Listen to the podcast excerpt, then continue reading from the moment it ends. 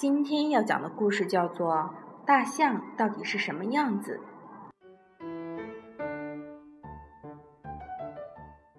象真是庞大的动物，它有长长的鼻子，可以不弯腰，一卷就把食物卷进嘴里；还有整天摇啊摇的大耳朵，好像夏天奶奶手里的扇子。它的皮肤又厚又粗，四只腿呢，哇，强壮结实的模样，一定撑得住圆嘟嘟的大身体的。我们在动物园看到的象，大多数是从泰国和缅甸请来的客人。中国的象只在宫廷和南部极少数的地方才有，一般人是很难得看到大象的。因此，从前发生过这样一件事情：有四个瞎子，老刘、老李。老王和老陈，他们年纪虽大，身体却很硬朗。平常喜欢聚在庙口的大榕树下聊天，有时候谈谈孙子有多调皮啦，儿子有多孝顺啦。但多数时候，他们喜欢抬抬杠，夸耀自己是见闻最广博的人。这一天才吃过午饭，大家就拄着拐杖来到榕树下。四人刚坐下，老刘就神秘兮兮地说：“喂。”你们知不知道啊？城南张员外家新近买了头大象呢，说是走起路来一脚能在地上踩个大坑。哦，大象啊！老李满不在乎地说：“听说印度、安南都产象，我早就知道了，有什么稀奇？把地上踩的一个坑一个洞的，有什么好？”老王也连忙卖弄着刚打听来的消息说。你知道什么？张员外从南边搞来的这头大象，说是比骡子力气还大，可以拖拉木材，又可以运粮食，好用的很呐。老陈听了好羡慕，说：“可惜咱们眼睛瞧不见。不过想来大象长得同马差不多，脾气大概总比骡子稳当温驯的多吧。”老刘早就等不及了。他呼的一声站起来说：“胡说八道！我看大象一定像牛，牛的力气才大呢。咱们这就到张员外家去会会大象吧，你们就会知道自己有多离谱。”于是四个人就浩浩荡荡往城南走去，一路上还七嘴八舌的争吵着，谁也不肯承认自己的见闻不够，大家都急着知道象的形状。回去好说给别人听，表示自己是见识最多的人。进了张员外的庄园，四个人急急忙忙往前冲，弄得仆人张罗这个喊那个，好不容易才把他们带进相棚。仆人关照他们说：“四位大叔，象就在前面，你们得小心点儿，可别摔倒啊！”话没说完，性急的老刘早就抢上前去。双手不住地在空中乱抓，嘴里念念有词：“象在哪里？象在哪里？”一不小心，忽然踢到石头，人就往前直栽下去。他猛地一扑，竟一把抱住厚实的象腿。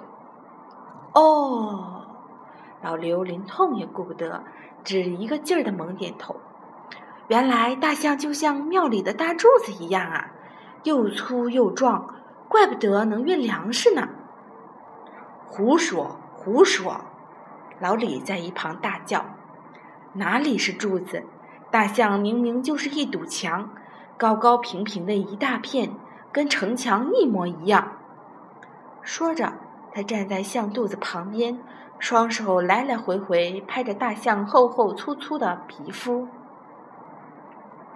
个子最高的老王这时简直忍不住大笑起来。哈哈哈！说你们没见识吗？还不肯承认。他一手摸着肚子，一手提起象耳朵说：“就算你们没见过扇子，难道连薄饼也没吃过吗？我说啊，大象扁扁薄薄的，不信来摸摸看，它还能像饼一样卷起来呢。”话没说完，只听见原来沉默的老陈惊叫起来，抱着头一动也不敢动。嘴里结结巴巴嚷着：“蛇蛇，大大蟒蛇！”其他三个瞎子听了，吓得也跟着大嚷：“蛇啊，有蛇啊！快来打蛇啊！救命啊！我们看不见呐！”张员外听到呼喊，连忙领着仆人带着火钳、粗棍来打蛇。一群人找了半天，连蛇影子也没找到。倒是大象受到惊吓，大叫了一声，反而使大家闭上了嘴巴，呆呆地望着缩成一团的老陈。张员外可再也忍不住了，着急地问：“到底蛇在哪里？你们是怎么发现的？”“我、我、我、我明明摸摸摸到了蛇，就就就在屋屋屋梁上挂挂着，还还还还垂下来动动来动去。”矮小的老陈嘴唇发白，面如土色，说起话来更加结结巴巴。张员外听完却放心了。他慈祥地说：“老陈，你别怕，你站的地方上面根本没有屋梁。你说说看，你摸到的蛇在哪个方向？”老陈哆嗦着手向前一指，正指在甩来甩去的象鼻子上。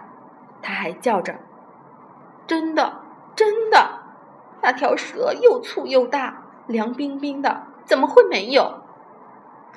旁边的仆人听到这里，总算松了一口大气，把棍子拄在地上，一边就哈哈大笑起来。这时，张员外摇摇头，对仆人说道：“好了，不许再笑了。四位大叔眼睛看不见，才把象鼻子当作蛇，使大家受场虚惊。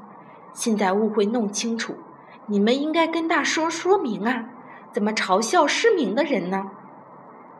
一席话说的仆人低下了头，老陈也难为情，在旁边一直道歉：“真对不住大家，我们来认识象，摸了半天还不知道象的样子，反而给大家惹来麻烦，实在对不起呀。”“是啊，是啊。”老王挥着手还想摸象呢，他说：“大象到底像柱子，像城墙。”还是像薄饼啊？怎么我们摸到的感觉都不同呢？张员外捋了捋胡子，呵呵的笑了。来来来，你们这次从头到尾仔仔细细摸一次，不就知道了吗？于是张员外领着老刘、老李、老王和老陈四个人，从大象的鼻子往上摸起，才晓得。原来大象有粗粗长长像蟒蛇的鼻子，有扑啦扑啦扇来扇去像薄饼的大耳朵，有粗粗皱皱像城墙的厚皮肤。再往下摸，是四肢粗粗壮壮、结实的像柱子的象腿，可以支撑胖嘟嘟的大身体。哦，四个瞎子，这下子恍然大悟。才晓得刚才自己摸到的只是大象的一部分而已，要把每个人感觉到的那一小部分结合起来，才是整只大象的全貌。他们谢过庄员外，走在回家的路上，大家都安安静静的，不想再夸耀自己的见闻了。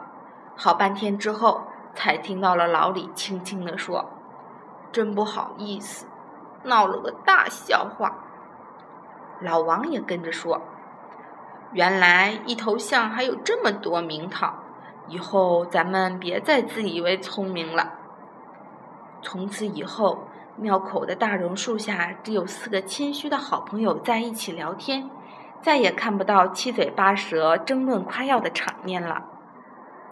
这个故事就是我们后来说的盲人摸象。小朋友们，你们听懂了吗？